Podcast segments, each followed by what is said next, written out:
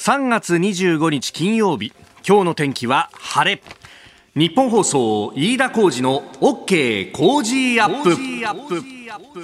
朝6時を過ぎました。おはようございます。日本放送アナウンサーの飯田浩二です。おはようございます日本放送アナウンサーの箱崎みどりです。日本放送飯田浩二の OK 工事アップ。この後8時まで生放送です。えー、今週は新業一華アナウンサーがお休みということで日替わりでね、えー、各アナウンサーに手伝ってもらっておりますが、えー、月曜日が前島香音アナウンサーそして火曜日水曜日が内田裕樹アナウンサー、えー、木曜日金曜日、えー、昨日に続いてですが箱崎みどりアナウンサーです。よろしくお願いします。よろしくお願いします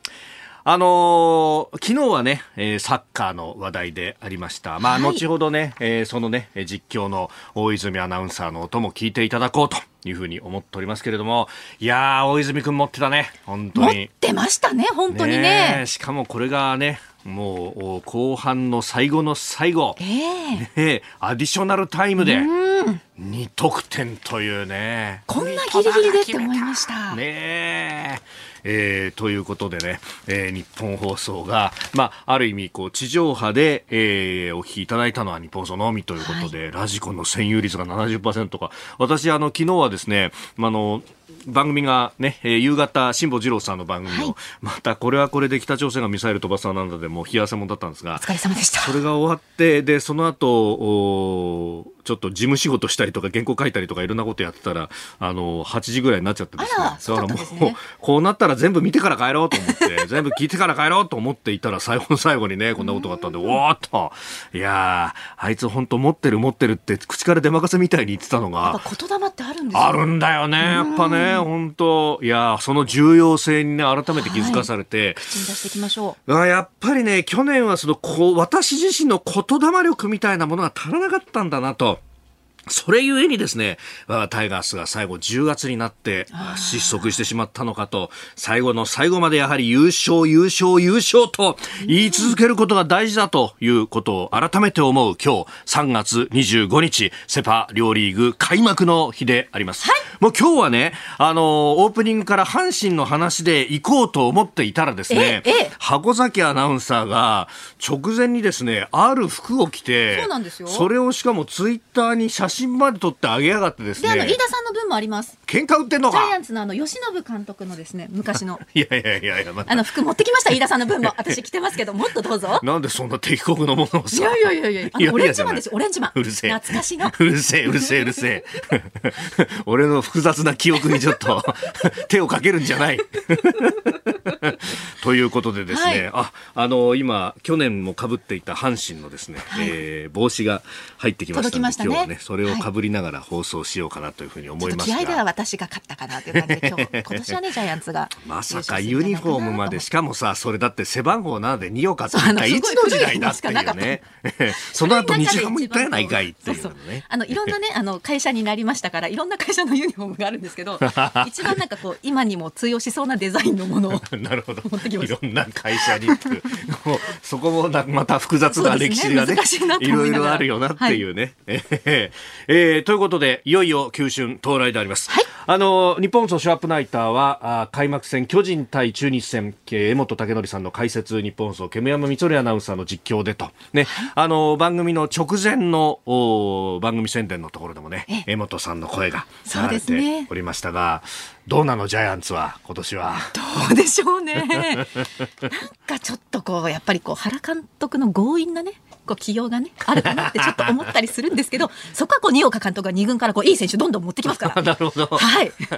二岡ファンだっていうね。そうかそういう画伝飲水の仕方があるかというね。えー、えー、先発菅野、はい、そして、えー、中日大野雄大と。いや本当押しも押されもせぬ両エースが。そうですね。いやこれは今日の試合も楽しみだと、そして我がタイガースはですね、はい、藤浪投手が2年連,、まあ、連続の開幕投手というね、去年は神このカード去年神宮で開幕だったのよ。ああ。で、もうね、神宮のね、3月の7日は寒いそうですよね。寒い、うん。でその寒い中あの見に行ったわけですよ。で藤波選手がどうかなみたいなハラハラしながら見てたんですがそうその時にまあもちろんあのねあのルーキーの佐藤輝明選手もうよ今度は4番ですけども、はい。もうあの注目されていてそして犠牲フライでねあの初打点も上げていたんですけどあの時にもうショート中野。中野がさ大活躍してたんだよ実はっていうね。えーえー今年どうなるかというところでありますが、うん、まあ、あの、そういったですね、えー他の球場のことも含めて、はいえーそして、ビッグボス。そうですね。あのー新庄監督は新庄監督じゃなくてビッグボス監督って登録名まで変えたのかっていうのね。できるんだって思いましたね。そうそうそうこういう日本ハムの様子などもその持っている大泉アナウンサーが、はいえー もういきなりまた出張してですねええいろいろと伝えてくれると思いますんで、えー夕方5時30分からショーアップナイターもぜひお楽しみいただければと思います。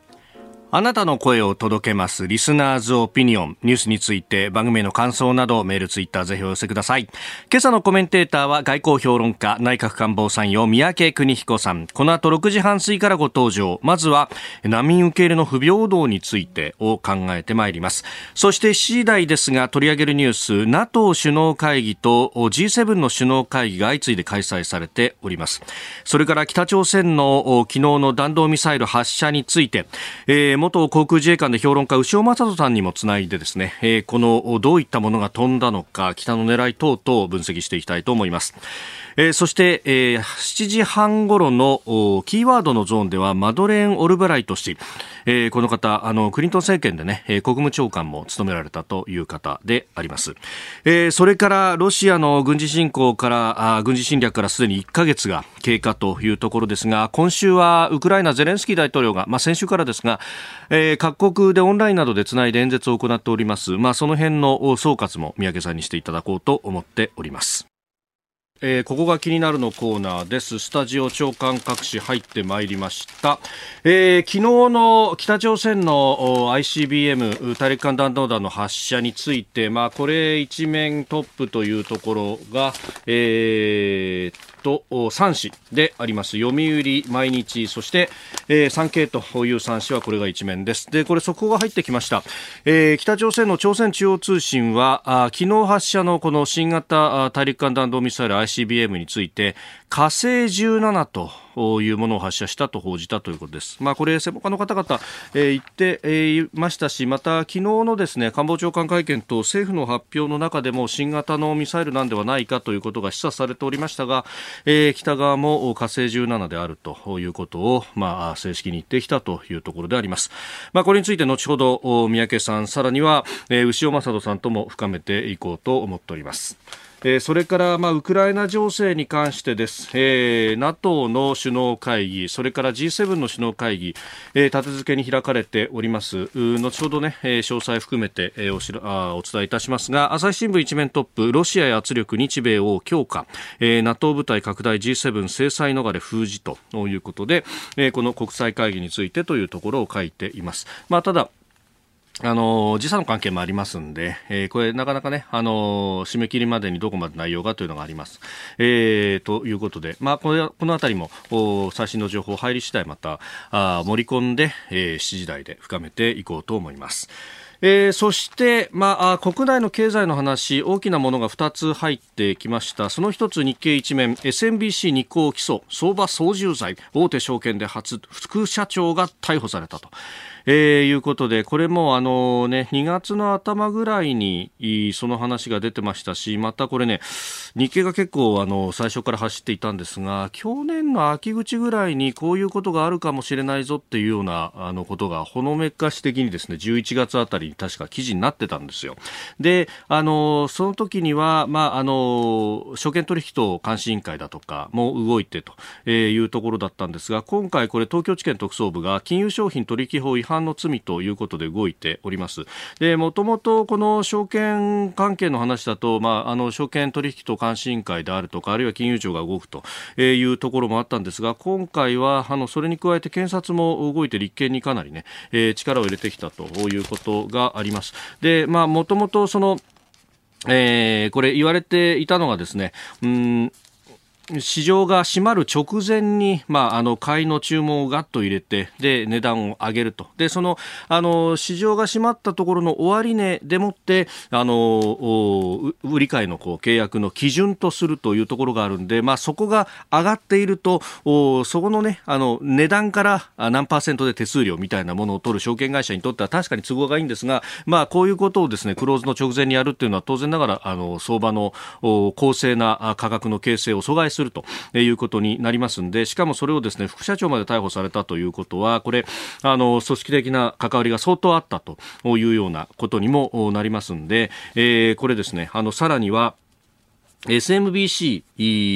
グループ、三井住友フィナンシャルグループの責任の程度も今後調べる見通しだと。で、金融庁が業務改善命令など行政処分を出すかどうかも判断していくということで、えー、あります。で、あのー、このね、えー、副社長で、えー、ありますが、まあ、もともと銀行にいらっしゃって、そこからまあ市場部門を経て、19年5月から SMBC 日興に転じたと。で、あのーまあ、他の、ね、新聞の報道などでその SMBC 本体の監査がなかなか SMBC 日光に入りづらかったというような、えー、ことも書いてあります。もともと日興証券という会社、まあ、そこが、えー、右翼曲折を経て、まあ、アメリカの大手銀行のシティバンクのグループに所属していたこともあったという会社で、まあ、ある意味この会社の中混成部隊の中で、えー、独立トップで現場に口出すなみたいな社内空気もあったのかみたいなことが言われてますがこれ企業の不祥事のたびにこういうことがね、えー、言われるっていうのは、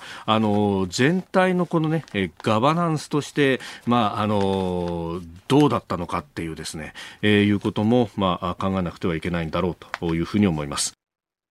この時間からコメンテーターの方々ご登場です。今朝は、えー、外交評論家内閣官房参与三宅邦彦さんです。おはようございます。おはようございます。よろしくお願いします。えー、この時間、まずは難民の受け入れについての不平等というところ、はいうん、あの産経新聞の、ね、ワールドウォッチというコラムにもお書きになっていらっしゃいました、はい、たまたまあの友人がですね、はい、この去年ね、アフガニスタンでカブール首都が陥落をして、えーはい、そして多くの、まあ、アフガン人が大変な思いをして出国をした、で日本も当然助けなきゃいけないということだったんですが、まあ、残念なことにあの自衛隊機は飛べなかったんだけれども、運べなかったんだけれども、えーまあ、その後もあの多くの人があの日本に、えー、行きたいと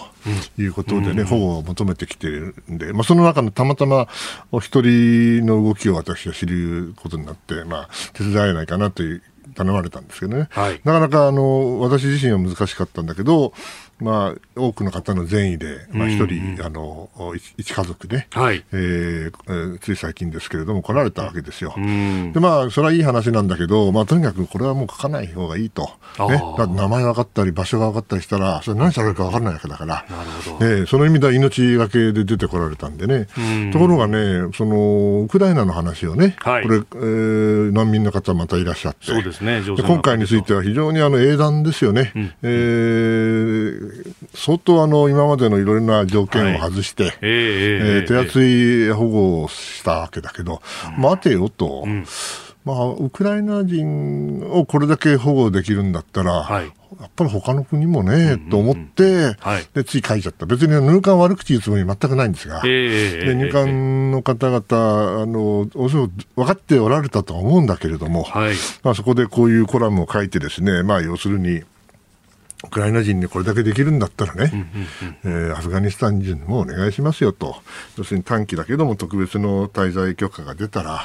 まあ、普通だったらそれで学歴がないとね、経験がないとなかなか就業までいかないわけですよ、はい、だけどもウクライナの場合にはこれはもう認めたと、まあ、それは英断ですよね、うん、まあ、あの僕は総理が動かなかったら僕絶対できなかったんじゃないかなと思うんだけど、まあ、まあ、聞いてませんから分かりませんよ、だけどもいずれにせよそれはあの難民も含めて入国っていうのはこれは主権行為ですから、はい、当然あの全てについて認めなきゃいけない義務どころかこれ主権の範囲内ですから権利なんですけどね、うんうん。はい、ただまああのそういう主権行為だから国によって、まあ、差異があるのは当然なんだけけど、差別があっちゃいかんと、と思って書いたんです。はい、そしたらね、はい、実はあのー、昨日の夜でしたけれども、ええー、その関係者から連絡をいただきましてね、はい、なんとね、入管のウェブサイト見たらね、うんうん、アフガニスタンの方々に対しても、はい、あの似たような同様のね、措置を取るというのが出たそうですよ。でまあ、あのたまたま昨日あの僕のコラムが出た時と同時なんで僕のとコラムとは直接関係ないと思うんだけど、まあ、これはね、はい、血の通った行政ですよ、うん、やっぱりね、だから多くの人が、うーんと思っておられたんだろうなと思うんで、うん、これでね、少しでも、あの日本の、なんていうかな、えー、難民政策がね、さらに広がってね、はい、日本も統治国家ですからね、そしてあの人権を守る、この普遍的価値を守る国ですから、はい、それを、まあえー、体現するという意味ではね、こういう形で少しずつでもいいから、あの扱いを変えていくというのが大事なんじゃないかななと思った。あの結構ね、海外のメディアが、うん、あの閉ざしていた日本が今回受け入れるぞっていうのを、センセーショナルに報じてるんですよね。うん。まあ、それもちゃんと失礼な話なんだけど、ね、確かに今までのっていうのを考えるとね、えー、あれですでもそれはあの、えー、いいことだなと思いました。さあ、ここで番組からお知らせがございます。えー、この飯田浩二の OK 工事アップご愛顧いただきましてこの春で5年目に突入するということでございます。皆さんありがとうございます。ありがとうございます。宮家さんも本当番組スタートからありがとうございます。ね。もうね4年続いてまいりました。でこれね季節の変わり目ということでですねあの番組の構成ちょっとリニューアルをいたします。まあ具体的に申しますとまさにこの時間なんですが、えー、7時台のニュースの枠を繰り上げスタートしまして6時50分過ぎからえー、スタートするということになりました。で、7時の時報もまたいでですね、まあ、たっぷり足掛け15分にわたって、まず、しっかり深めていこうと思っております。えー、その名も、ニュース7時またぎ。どっかで聞いたことあるんですが、7時またぎ。えー、4月1日金曜日からスタートでございます。で、今までね、7時から聞いてたよって方、ぜひ10分前倒しをしていただいて、はい、6時50分から、えー、日本放送にダイヤルを合わせていただければと。まあ、もちろんですね、えー、6時から、番組スタートから聞いていただければ、もっと、上ちゃんのから聞いていただければとはい、はい、よろしくお願いいたします。ますで、あの、エンゼルス大谷翔平選手などね、えー、速報も生放送の中で随時お伝えしてまいります。春からの OK 工事アップよろしくお願いいたします。では7時台最初に取り上げるニュースはこちらです。NATO 首脳会議と G7 首脳会議を相次いで開催。NATO 北大西洋条約機構は24日ブリュッセルの本部で緊急首脳会議を開きロシアのウクライナ侵略を強く非難する共同声明を採択しました。ロシアの攻撃が激化し化学兵器の使用への警戒感も強まる中ウクライナへの全面的な連帯を示し追加的な軍事支援を行う方針で一致したということです。続いて G7 先進7カ国は24日同じブリュッセルで緊急の首脳会合を開きロシアによるウクライナの軍事侵略を非難する共同声明を採択しました。この中でプーチン大統領らの責任を追及すると名指しで強く糾弾するとともに戦争犯罪の証拠収集を支援すると明記。また中国を念頭にロシアに侵略を継続するための支援を行わないよう警告したとのことです。あの NATO の声明の中でも中国を、ね、名前出しながら、うん、えー、この支援をするんじゃないということに言及しておりました。まあね、ロシアは、はい、昔 G8 だったんだよね。で、ね、これを追い出してね、はい、今今度は G20 からも出るという、まあ、随分時代が変わったなとつくづく思いますよね。内容は、あの、予想通りですし、はい、もうロシアあ非難で、まあ、一辺のもう大合唱なんだけれども、私はあの2つポイントがあると思ってて、はい、これあの、大体この共同声明、はい、読んでますけどね、えええ、あのこういうのはね、うん、書いてないことが一番大事なのよ。書いてないことが大事。時々ね。もちろん書いてることは大事なんだけども、書いてない、何が書いてないかっていうと、はい、今後どうするかが書いてない。特にその今の戦争の状況はね、うん、えー、かなりその、まあ、ロシアに不利でしょ。はい、そして消耗戦長期戦、そしてまあ残念ですけど、膠着状態ですよね、はい、だけどこれ、ロシアが勝てないとなると何するか分かんないと。そして実際に、まあ、核はともかくとしてね、はい、化学兵器、生物兵器を使う可能性っていうのは、これはもう十分あると。常にシリアで使った、うん、使ってるし、自分の政敵にも使ってんだから、うん、あの人たち、敷居非常に低いと思うんですよね。そうすると、その時にじゃあ、ウクライナの国内で化学兵器が使われる場合、はい、万が一どっかにあの流れちゃって、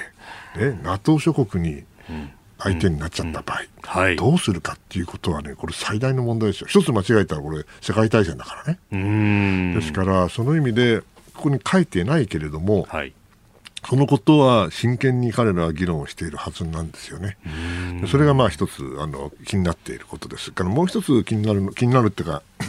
なるほどなと思うんだけど、はい、やっぱりよく考えてみたら、これ NATO と EU でしょ、ええ、ヨーロッパばっかじゃないですか、欧米でしょ、うん、欧米かであるけどさ、だけど日本がちゃんといるわけよ。はい、これね、やっぱ G7 入っててよかったなって当たり前なんだけど、ね、だって他の国は呼ばれないんですよ。そうですね、うんはい、ですからこうやってね、あの今やロシアがあ、まあ、血迷ってですよ、そして新しい状況になって、新しいルールを作るわけですよね。こういうルールを作るときには必ずそこにいなきゃいけないの。ね、それがね、はい、やっぱりちゃんと合っているっていう行われているってことはね、まあ、ほっとし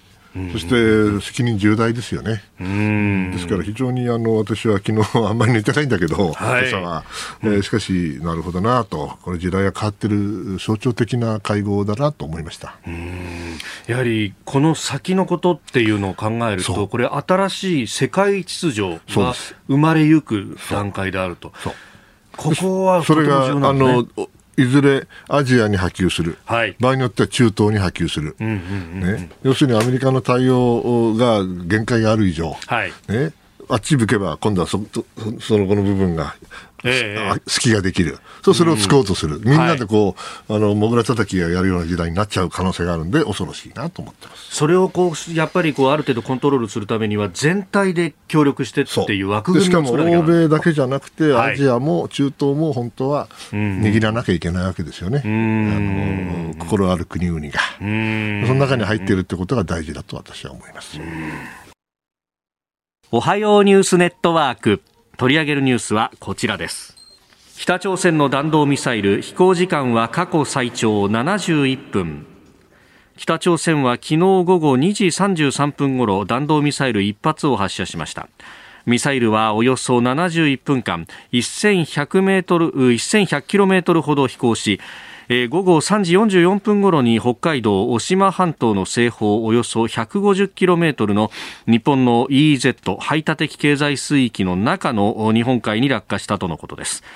71分間の飛行時間は2017年11月に北朝鮮が発射した ICBM 火星15を53分間を大きく上回り過去最長とみられております。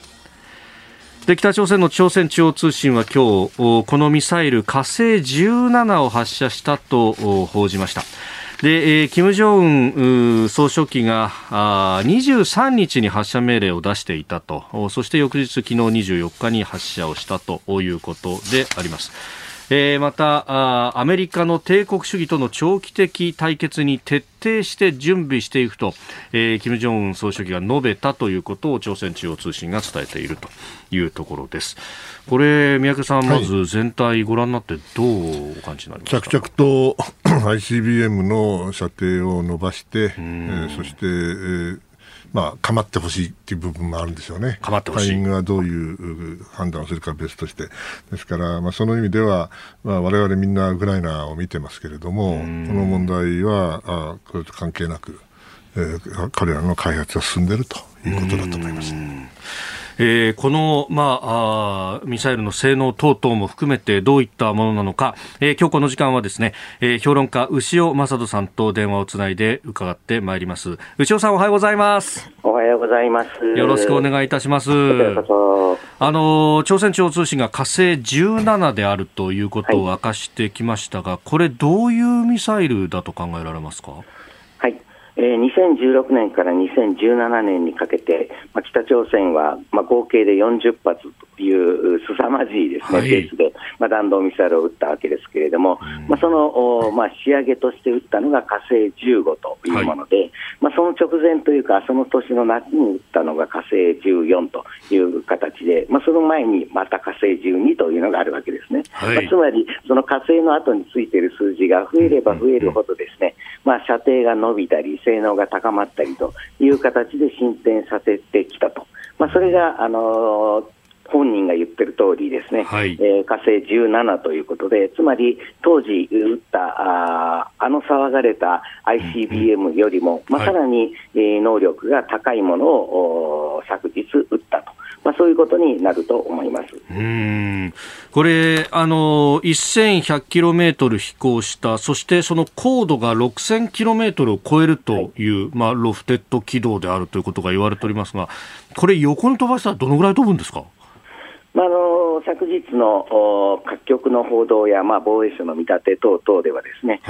さまざ、まな数字が飛び交っているわけなんですが、まあ、実はですね、うん、その火星15という2017年に最終的に撃ったものについて、はい、まあ、日本政府はですね射程が1万キロ以上というふうに、えー、発表しているわけなんですが、はい、まあ、同時にですね防衛省のホームページの中に1万キロで、えー、円を描いてですね、まあ、地図でその射程を載せていて、まあ、そうすると1万キロだというふうにしてしまうとですね、はい、まあ、東海岸の主要都市までは届かないということになるわけですけれども、はい、はい、しかしながら1万キロ以上というのが、以上はどこまでなんだと、まあ、いう形で、実は2017年当時、いろんなその時点でも数字が出たわけなんですけれども、はい、まあ、1万3000といったあ、あるいはそれを超える数字も当時から言われていることですので、まあ、私の理解ではですね、す、で、に火星15の段階で、まあ、東海岸までは届く能力というのを持っているのではないかと思います。まあ、いずれにせよ、そういうものはですね弾頭の重さによって数字変わってきたりもしますので、はい、まあ、あの一桁までみりみり数字を詰めて議論しても意味のないことなんですが、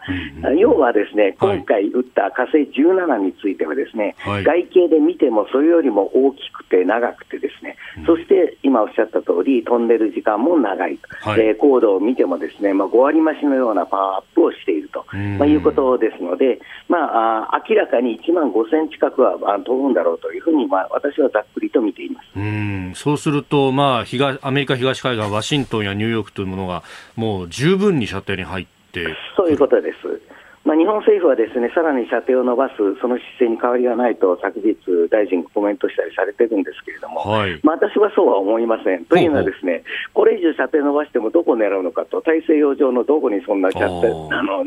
ポイントターゲットがあるのかと、まあ、いうこともありますので、まあ、そうではなく、ですね、はい、要するに大きく太くすることによって、弾頭にですねより多くのものを、あ弾頭部分にですね、より多くのものを詰めると。まあ、つまり多弾頭化というものを北朝鮮は、まあ、自らこれを追求すると、昨年の末にほぼ完成したと、彼ら自身が言ってますので、はい、まあ、それは素直にわれわれもそう受け取って、その脅威が増しているというふうに考えるべきだろうというふうに思います。うんまあ、これがその日本の安全保障環境に与える影響等々というのはどうご覧になりますか？そうですね、まあ、日本のその EZ 内に落ちたとか、ですね。非常に近いところだということで、はい、まあ、あの政府高官も脅威だ、脅威だと昨日から騒ぎまくってるわけですけれども、うん、まあ、確かにその側面がないとは言いませんけれども、ですね、はい、まあ、国際法上、EZ 内かどうかということはあまり意味がないことで、えー、えー、安全保障環境にとって、まあ、日本の近くに落ちたかどうかということよりは、ですね、うん、先ほど申し上げたような多弾頭化の技術が本当に進んでいるのだとすると、はい、現在のアメリカのですね米軍の技術をもってしても、まあ、迎撃はまあ不可能ないし、極めて困難だという可能性が出てくるわけですね。というのは、たくさんその弾頭が落ちてくると、はい、その中にはデコイ、まあ、偽物もあったりして、ですね、えー、そして前段をその迎撃するってなかなか難しいということになると、ですね、まあ、さらに言うと、マーブという最新の技術がもし彼らにあるのだとすれば、はい、それぞれの弾頭が、ここはニューヨーク、ここはワシントン DC というふうに狙って落ちてくるという、非常に脅威の技術を彼らは持っていると主張しているわけで、ですね、はい、そうなってくると、まあ、まさに今のウクライナ情勢で、ですね、まあ、あの同盟国ではない核がなかったからこうなったというような、まあ、議論があるわけですけれども、まあ、そうしたいわゆる核抑止力ということを考えると、ですね、はい、例えば日本はそのいわゆるアメリカの核の傘のもとにあるという一定の安心感を供与しているわけですけれども、まあ、しかしアメリカがですね、自国にその核が攻撃を受けて、えー、もしかすれば着弾するかもしれないというリスクと引き換えにですね日本防衛、えー、のコミットメントを果たすのかと、まあ、いう従来から言われてきたですねその疑問ということ、あるいはその可能性がですね少なくても昨日の発射によって、えー、増大はしているというふうに見るべきだと思いますし、そのことが一番日本にとっての安全保障上の脅威だというふうに考えるべきだと思います。なるほどいや牛尾さん、朝早くからどうもありがとうございました。とんでもありません。またよろしくお願いいたします。よろしくお願いします。えー、評論家牛尾正さんに昨日の弾道ミサイルについて、その性能、そして日本への影響というところまでお話しいただきました。核抑止力の話、核の傘の話が出てまいりました。はい、まあ、そこに聞きつつわけですけどね。まあ、しかし今、うん、今テストをしてるわけでしょ。えー、そしてマーブかタドンタオかといっても、それだけあの、核兵器がなきゃいけないよね。ああ、核弾頭の部分がつかなきゃいけないですよね。もちろんその技術を開発してるのは間違いないでしょうが、はい、それを一発二発撃ててもね、それが果たしてその、本当に使えるのかと言われれば、それはまた別の問題です。ですから核抑止の問題は、あの、北朝鮮が具体的にどのくらいの力を持っているかということと別にね、はい、あの、それ、北朝鮮だけじゃないですから、核兵器持ってるのは。周りにもいますからね、どこの国とは言わないけど。かその意味では別途考えなきゃいけない問題だろうなと思いますね。で、まあ、今まではそのミサイル防衛システムであるとかで、撃ってきたときにどうするっていうものを考えてきましたが、はい、撃たせない努力ってものを今後は考えるべきですか、それはあのやはり技術というのはどんどんどんどん進歩しているわけで、はい、今まで撃ち落とせたいものが撃ち落とせなくなる可能性は十分あるわけで、これ、日進月歩ですから当然なんですよね。うそうなればあのこれです大丈夫というようなシステムはないんですよ。はい、ですから、その意味では抑止を、力を高める、その場合には防衛力だけではなくて、はい、まあ、あえて言いますけど、攻撃力もなければ、それは抑止力にはならない。と最終的には思います、まあ、その射程が1000キロを超えるようなものというのは、うん、まあ、台湾だったりとか、もうさまざま持ってるけども、日本は点々点みたいなことが指摘されたりもしますが、ね、まあ、それはあの日本の国民の考え方ももちろん関係してくるんで、はい、うかつには言えないんだけれども、普通の国であれば、うんあれだけのものを持ってれば、相手がね、はい、相手が、まあ、当然あの抑止力として同じものを持つというのが常識なんですよ。ここはバランスを取っておかないと、むしろそう、うん、それでまあ使うかどうかはまた別としてね、抑止として、要するにこれをやったらばやられるんだぞと、だったらやめといた方がいい。ちゃうかというふうに思わせなければ抑止にならんわけですよ。向こうはあの持ってて、こっちは持ってない。これは困りました。来週のコメンテーターでありますが、28日月曜日が評論家宮崎哲也さん、29日火曜日参議院議員の山田太郎さん、30日水曜日番組初登場です。慶応義塾大学総合政策学部准教授の鶴岡道人さん、31日木曜日明治大学准教授で経済学者飯田康之さん、そして4月1日年度が変わって、えー、国際政治学者で慶應義塾大学教授の神保健さん登場となります、えー、地上波日本放送はもちろんポッドキャスト YouTube ラジコタイムフリーなどでもチェックをお願いいたします。続いて教えてニュースキーワードです。マドレーン・オルブライト氏。アメリカ初の女性国務長官として知られるマドレーン・オルブライトさんが亡くなりました。84歳でした。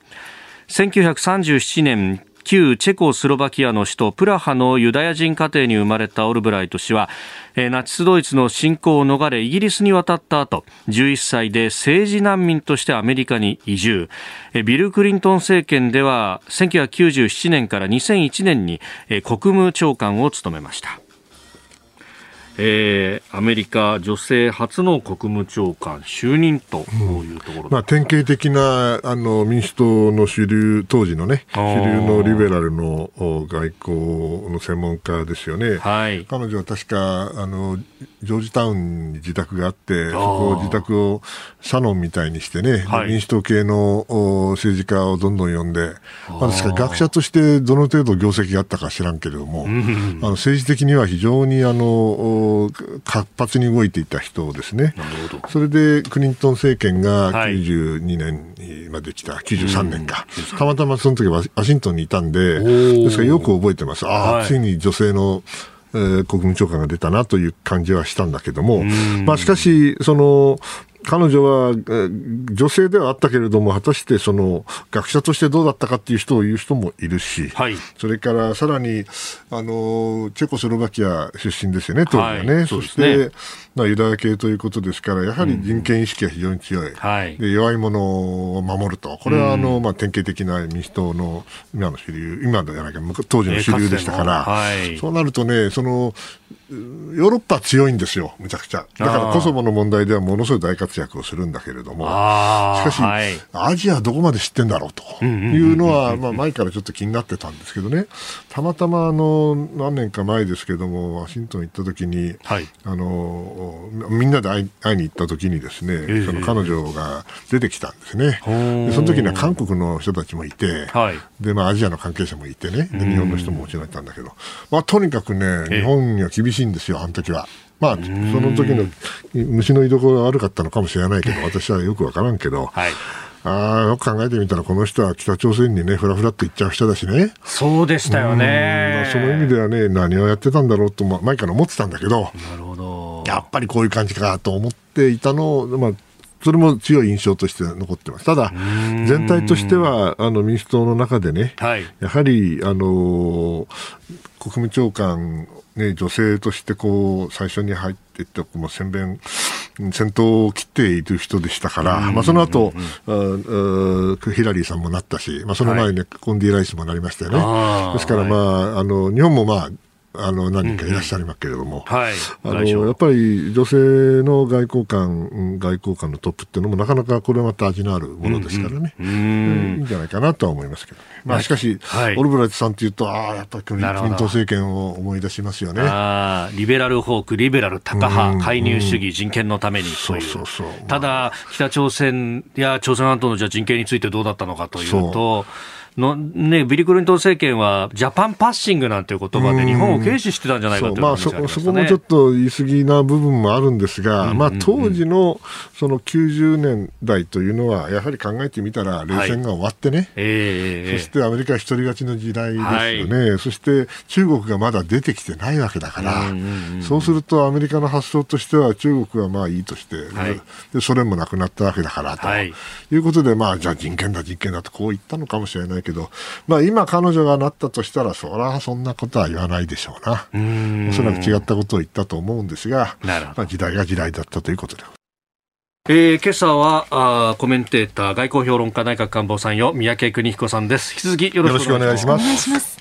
続いてここだけニューススクープアップです。あそうそう。まだやるの？やりますよ、やりますよ。で、ほら、4月からね、リニューアルしますって、さっき。やめると思ったんだけど、違うの違うんですよ。あれね、あの、エンタメのゾーンを7時50分頃にお引越しはするんですが、このスクープアップはちゃんとやりますから。そうなのそうなんです。皆さん、4月以降もご期待よろしくお願いします。服装じゃないですか。では参りましょう。この時間最後のニュースを、スクープアップ。やっぱりね。宮家さん構えてらっしゃいましたね。今。時々こういうあの肩透かしやるんだよね。はい。読まれてた。読まれてるよ。はい。えロシアによる軍事侵攻から1か月、ウクライナゼレンスキー大統領が世界にメッセージ。えー、ウクライナのゼレンスキー大統領はロシアの軍事侵略から 1, 1ヶ月となるのに合わせまして、えー、24日世界に向けてのビデオメッセージを公開しました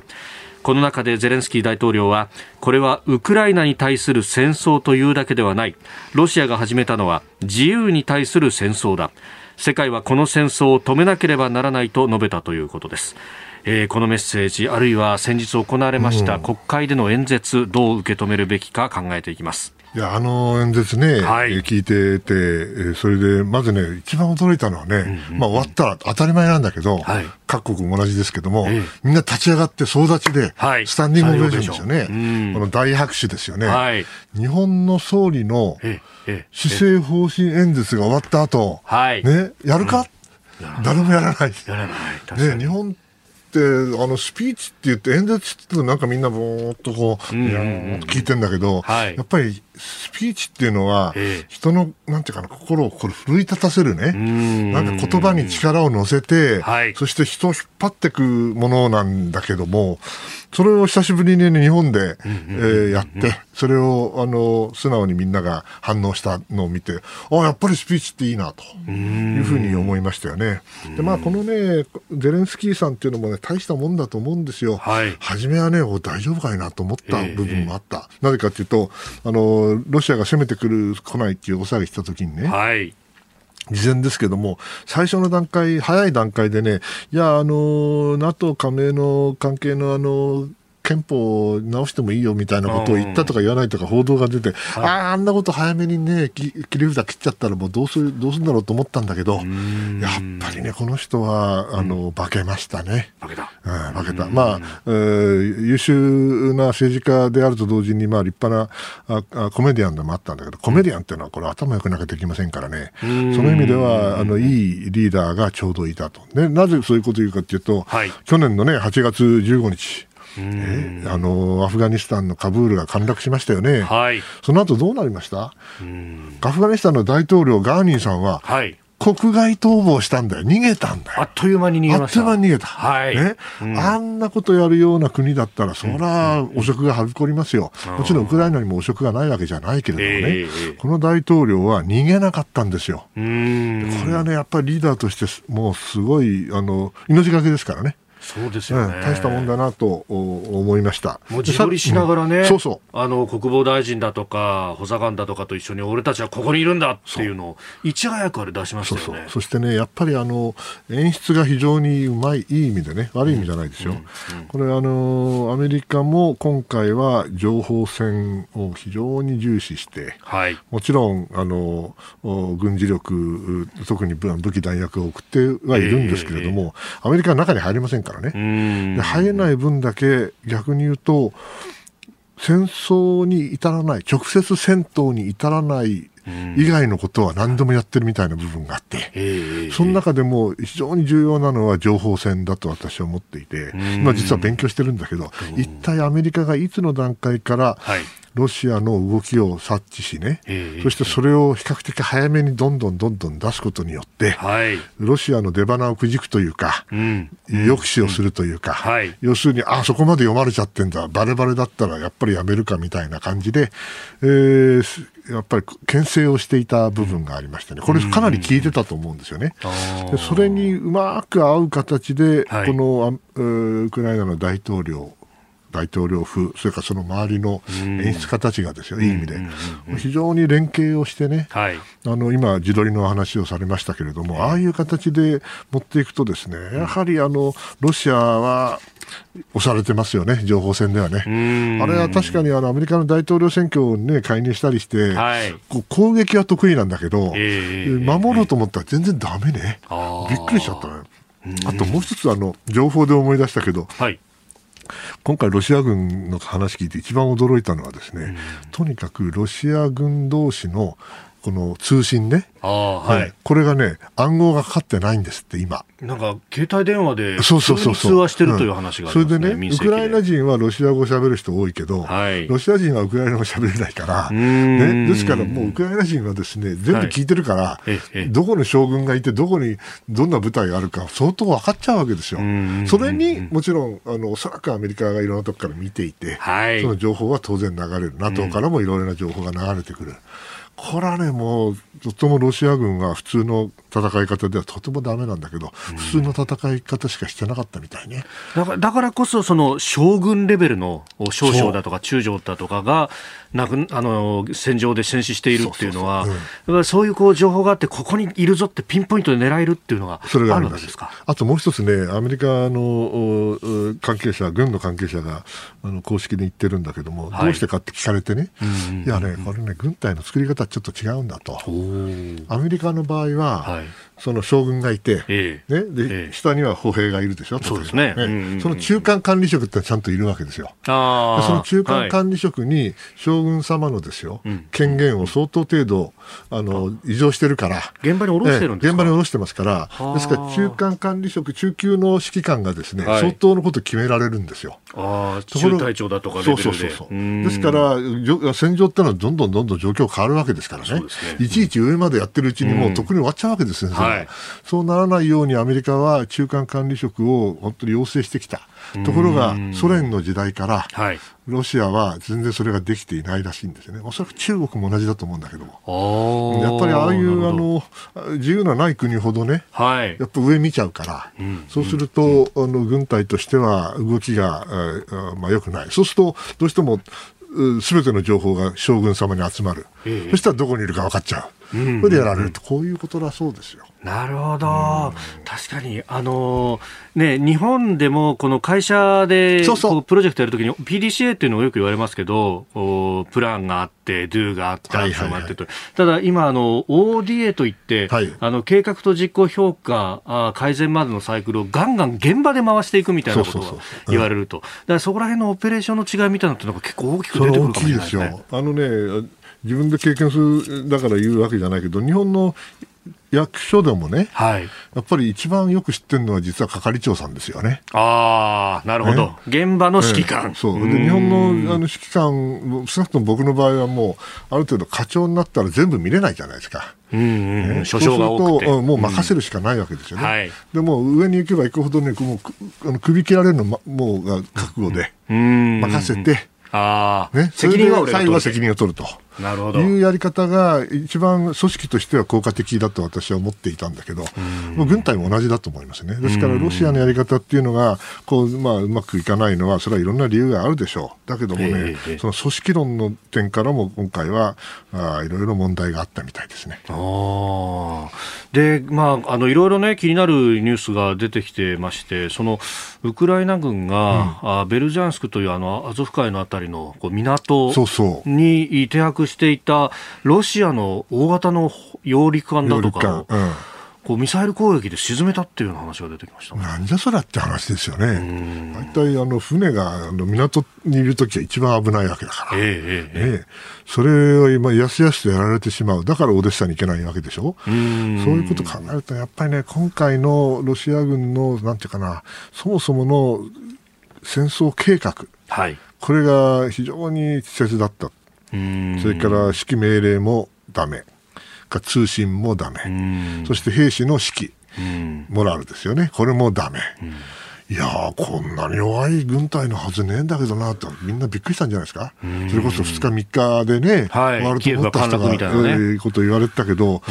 いやー、甘かったですね。うん。ただ、やっぱこうなってくると、膠着を打開するために何をするかっていうところが。そうそう猫を噛むかどうかわからないけど、何するかわからないっていうところでね、はい、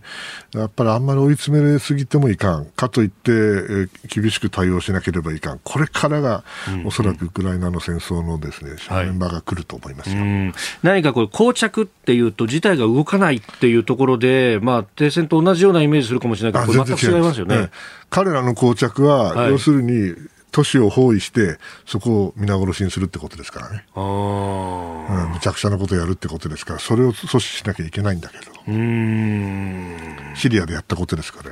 そうですよね。はい、アレッポがどうなるかというところですね。えーロシアによる侵略から1か月というところで、まあ、評価をまずはいただきました。あなたと一緒に作る朝のニュース番組飯田浩二の OK Cozy Up。ニッポン放送の放送エリア外でお聞きのあなたそして海外でお聞きのあなた。今朝もポッドキャスト YouTube でご愛聴いただきましてありがとうございました。飯田浩二の OK Cozy Up。東京有楽町ニッポン放送で月曜日から金曜日朝6時から8時まで生放送でお送りしています。番組ホームページでは登場いただくコメンテーターのラインナップや放送内容の原稿化された記事など情報盛りだくさんです。また公式ツイッターでは平日は毎日最新情報を配信中。ぜひチェックしてみてください。そしてもう一つ飯田浩二アナウンサーが「夕刊フジ」で毎週火曜日に連載中。飯田浩二の「そこまで言うか」こちらもぜひご覧になってください。忙しい朝そして移動中ニュースを少し深く知りたい時ぜひ AM、FM、ラジコはもちろん日本放送のポッドキャスト YouTube でお楽しみください。